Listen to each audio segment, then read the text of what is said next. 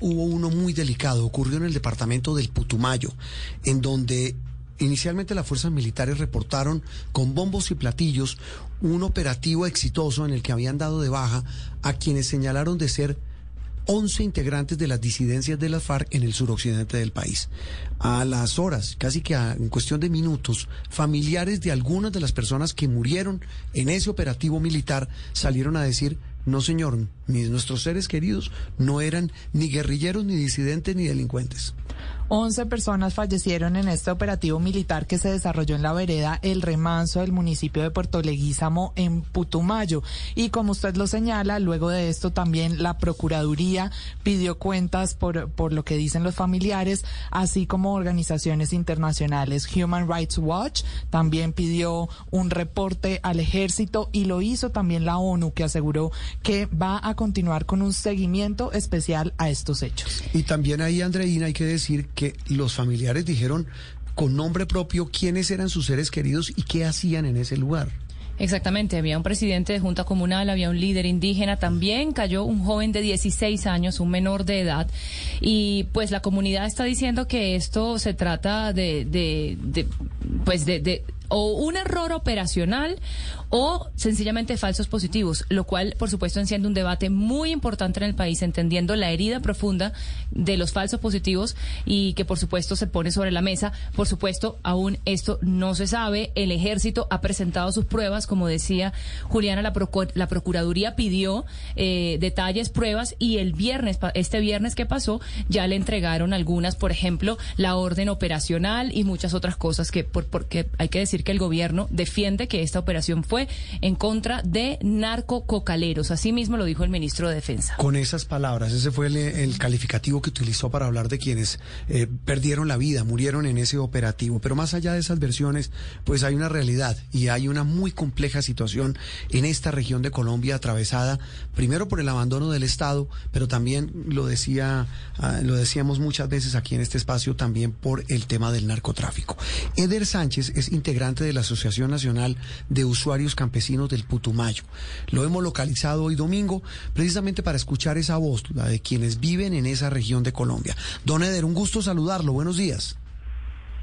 Buenos días a usted, Juan Roberto, Andreina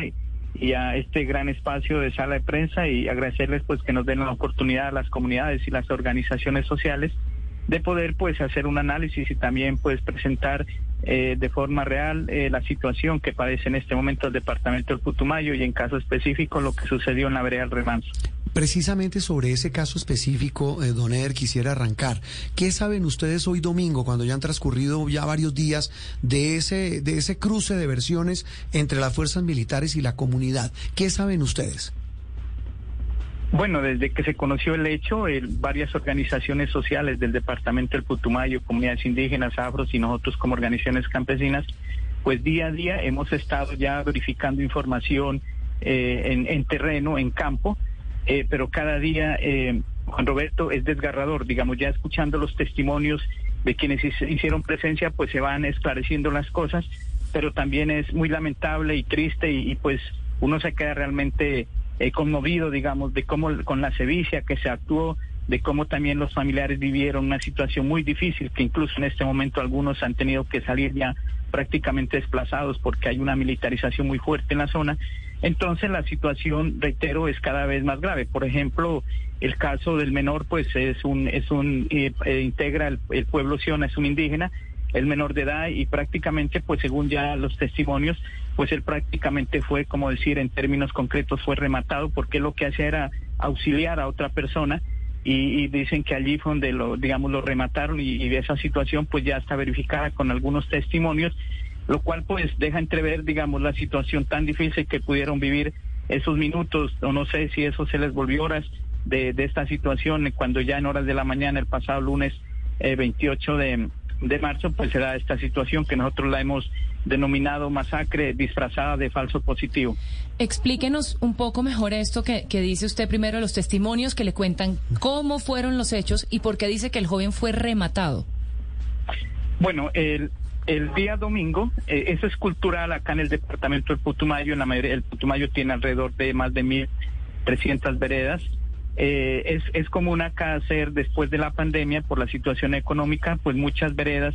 muchos resguardos hacen festivales los días domingos. O sea, eso es acá es cultural, hacer eh, eh, jornadas de, de baile, hacer jornadas de deportes, encuentros. En este caso, en la vereda en concreto, pues estaban participando comunidades campesinas indígenas del Ecuador, habían comunidades del Perú y del de mismo Colombia, porque allí donde está ubicada eh, la vereda Remato, pues es prácticamente un sitio fronterizo con, con estos dos países, el Ecuador y el Perú. Entonces, esta jornada pues se llevó a cabo el domingo 28, todo normal, y usted sabe que a veces la gente ya en traguitos, en cuestión de, de quererse, pues ya la mayoría levantaron, como dicen que 11, 12 y media, la mayoría empezó a irse de las comunidades este 28, este domingo, eh, 27, ya al amanecer, el 28 de, digamos, lunes, más o menos promedian que seis y media, siete de la mañana, incursionó un grupo, en principio ellos hablan de un grupo armado que estaba eh, encapuchado, eh, vestido de negro, y que incursionaron y prácticamente estaban buscando, supuestamente preguntaban de otras personas,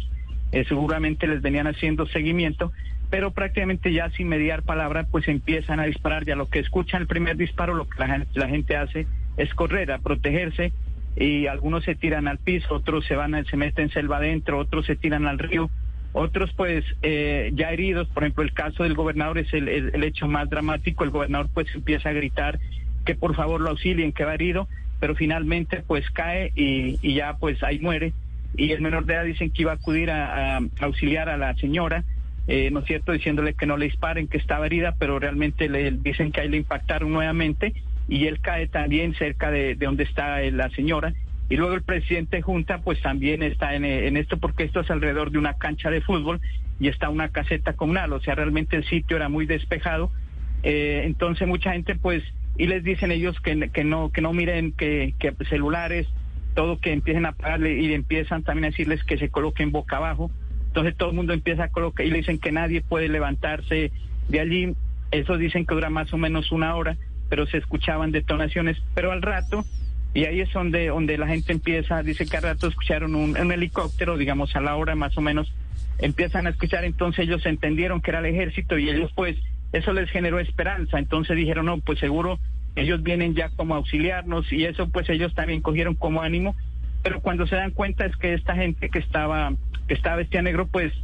eh, esperemos que, dicen que hay unos audios, unas grabaciones, esperemos que eso, ojalá eso no se pierda o no sea de pronto por la fuerte militarización pueda que esas pruebas ojalá no desaparezcan. Dicen que lo extraño fue que, que estas personas que estaban vestidas de negro encapuchadas pues entraron como en diálogo con el ejército cuando ellos pensaron era que los iban a combatir, pero se dice que son fuerzas especiales, ahí es donde aún no hay claridad de quiénes eran estos señores. Y ellos pues quedaron más preocupados porque definitivamente pues prácticamente terminan siendo parte del mismo ejército. Y es ahí donde donde pues nuevamente la situación eh, nuevamente hay zozobra pues eh, siguen habiendo disparos, entonces no, ya no sabían con quién disparaban porque ya no había la gente civil nomás. Y eso es, digamos, un poco el contexto de la realidad. Entonces nosotros como organizaciones sociales, algunas ya se han estado desplazando a la zona en aras de, de, de ubicar sus familiares porque se dice que algunos muertos, digamos, algunas personas muertas eh, fueron tiradas al río, por eso se habla de que son más de 11 muertos, hay otros desaparecidos y hay más de 20 familias que subieron... Eh, salieron al otro día a la cabecera municipal de Leguízamo. Entonces ahí, prácticamente la vereda casi que quedó hasta ayer, ayer está un poco desolada, pero en vista de que hemos dicho de que las organizaciones vamos a acompañar, vamos a ir en terreno a hacer un análisis muy serio de, digamos, para no especular, de pronto no, digamos, no cometer errores acá por, por de pronto no tener claridad en, en, en campo. Entonces, pues ya hay unas misiones humanitarias que en este momento se han preparado y hemos pedido acompañamiento internacional de Naciones Unidas, la MAOEA, en el sentido de que por favor acompañen esta, a estas comunidades y poder pues ya un poco en el camino ir verificando toda esta serie de testimonios. Lo que sí se ha avanzado bastante es que ya algunos cadáveres ya han sido entregados, están en horas de la mañana en Leguízamo, ya estaban haciendo la cristiana sepultura, creo que los cuerpos serán entregados. Eso ha ayudado mucho de que haya habido agilidad porque también había incertidumbre de dónde estaban los cuerpos, que quién los tenía, pues para que no se manipule, dicen que no hubo cadena de custodia, hace una serie de, de cosas que nos preocupa, digamos, en términos de que las investigaciones puedan tener, haya entorpecimiento o haya desvío de, digamos, de un poco de las pruebas y eso es lo que en este momento nos tiene preocupados. Eh, justamente con la información que ustedes tienen, que el relato que nos hace es el de una masacre, además completamente opuesta a la versión del ejército. Este grupo que usted nos describe que estaba allí, ¿ha tenido algún otro tipo de comunicación, amenaza después de estos hechos cuando ustedes denuncian que se trata de falsos positivos? ¿Ha tenido que salir gente desplazada de esta zona después de lo que ocurrió? Sí, eh, no, pues damos cuenta, digamos, ya de manera oficial, digamos, porque el mismo alcalde de Leguízamo ayer en el pronunciamiento que hizo, es que él da cuenta de que ya hay 20 familias de esta zona, de comunidades indígenas, están en la cabecera municipal de Leguízamo. Eh, tenemos también reporte de que salieron, como hay queda cerca en frontera al Ecuador, en Puerto del Carmen,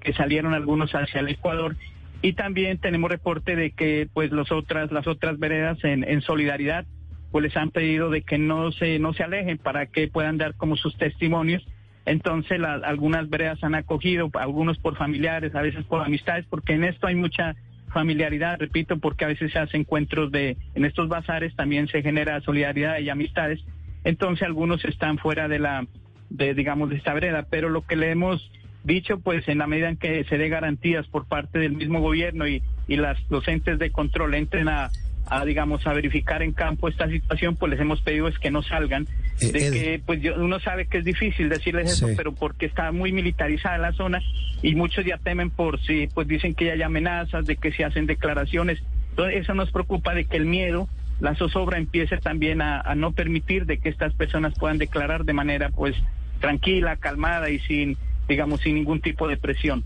Eder, aquí lo, lo, lo grave, estábamos aquí comentando con Andreina y con Juliana, y, y, lo hemos dicho desde que ocurrió, se conoció este, este, esta situación, es que la versión que usted nos está entregando y que entregan los familiares de algunos de los fallecidos es totalmente contraria a la del gobierno y a la de las fuerzas militares. Dice el, gobierno, el ministro de Defensa dijo, mire, los muertos fueron narcococaleros integrantes de las disidencias, no son ningunos líderes de la región, no son líderes comunitarios. El comandante de las fuerzas militares dijo también, son integrantes de las disidencias. Un soldado herido que entrevistamos, que con el que hablamos eh, el día después de los hechos, dijo, los que llegaron ahí fueron hombres armados de negro que nos empezaron a disparar, dice el soldado, de hecho a mí me dispararon y uno de los tiros me, me entró en un brazo. ¿Cómo, ¿Cómo pueden ustedes demostrar que lo que ustedes están diciendo es cierto frente a estas versiones oficiales, Eder? Bueno, mire, es que según los mismos reportes que si uno hace... Eh, Juan Roberto, Andreina y Juliana, si uno hace como un análisis de, cómo surgió esa operación, el ejército en las manifestaciones cada dice que venían haciéndole seguimiento hacia 10 días, o sea que, que, infiltraron personas, dicen ahí, eh, me imagino en las comunidades, dicen que venían y que iban por un cabecilla. Entonces, si ellos tenían claro de que iban con un objetivo claro por un cabecilla y que eso ya tenían suficiente inteligencia, tenían ubicado el cabecilla, pues fácilmente ellos pudieron haberlo capturado y fácilmente ellos pudieron haber haber hecho una operación, digamos, estrictamente con si es que alguien perseguía o alguien estaba, digamos, eh, escondido o estaba estaba poniendo las comunidades de escudo, pues fácilmente debieron haberlo indicado porque según pues parecen los videos que ellos tienen, pues supuestamente hay personas ahí armadas, entonces con mayor facilidad pues debieron haber ubicado quiénes realmente estaban armados sí. y porque lo que la lógica nos dice es que por el contexto de guerra es que si hubiera habido un enfrentamiento, no solamente hubiera habido, pues hubieran habido más soldados heridos, hubiera sido una situación más diferente y además el armamento, pues si hubiera, si hubiera sido personas, pues debieron, el armamento debió haber estado allí en las manos o, o algo, pero el armamento, por ejemplo, en el caso de del gobernador, los que las comunidades dicen es que él no tenía ningún armamento, incluso que,